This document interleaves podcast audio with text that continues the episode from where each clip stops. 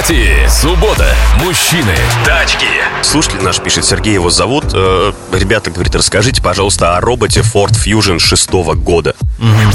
Э, Ford Fusion 6 года, как и в любом другом. года. Да, Ford Fusion стоит э, односцепленчатый робот, такой же, как на Lada Vesta. И... Нет, да, да, из Лада Приора, да. На Лада Веста просто есть разные коробки передач. Лада Приора. Но на Lada Vesta в последнее время ставят в автоматическую коробку только, по-моему, в, этом, в варианте с вариатором. Да.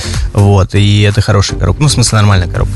А АМТ на, с одним сцеплением это плохая коробка, потому что она откатывается на подъемах, она э, дергается, тупит и очень плохо себя, в принципе, ведет. Сцепление живет 120-180 тысяч километров. Пробег на машине шестого года, скорее всего, уже далеко за 120-180. И моторы вот эти вот, которые там выжимают сцепление и включают передачу, Актуаторы. тоже актуаторы, да, наверное, уже вышли из строя. Если их еще не поменяли, то поменять придется вам, если вы решили эту машину себе покупать.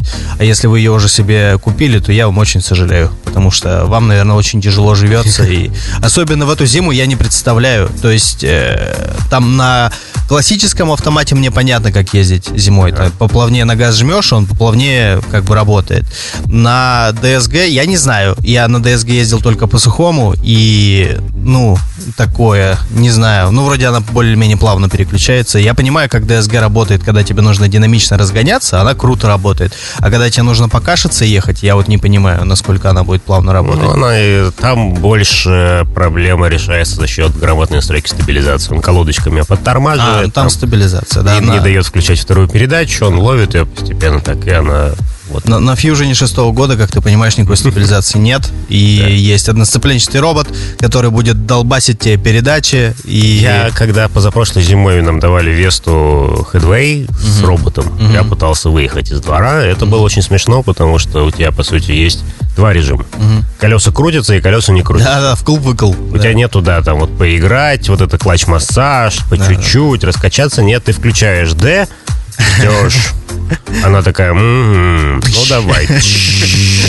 Выходишь, смотришь, можно выйти реально из машины, она будет крутить колесо. Потом такой, а ладно, давай, поворачиваешь руль, R. Окей. И вот так вот это выглядит. Ну, в общем, действительно, э, роботизированная коробка передач, во-первых, я сейчас чуть дополню Артема, это обычная механика. Обычная. На «Жигулях» это прям вот она где вместо привода сцепления, которое вы выжимаете ножкой, стоит электромотор, и механизм выбора передач, который вы выжимаете ручкой, стоит электромотор, и небольшой блок управления, который думает, что он умеет переключать передачи за вас.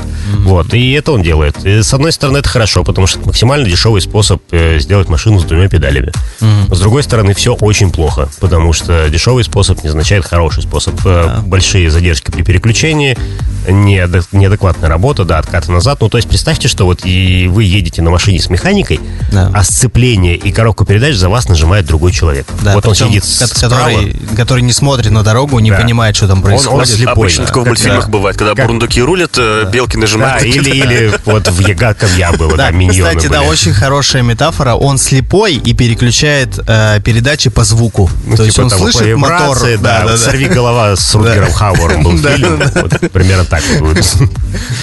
Поэтому вот я бы предложил посмотреть другое что-нибудь. Полную версию шоу «Автопати» слушайте в субботу с 10.30 до полудня.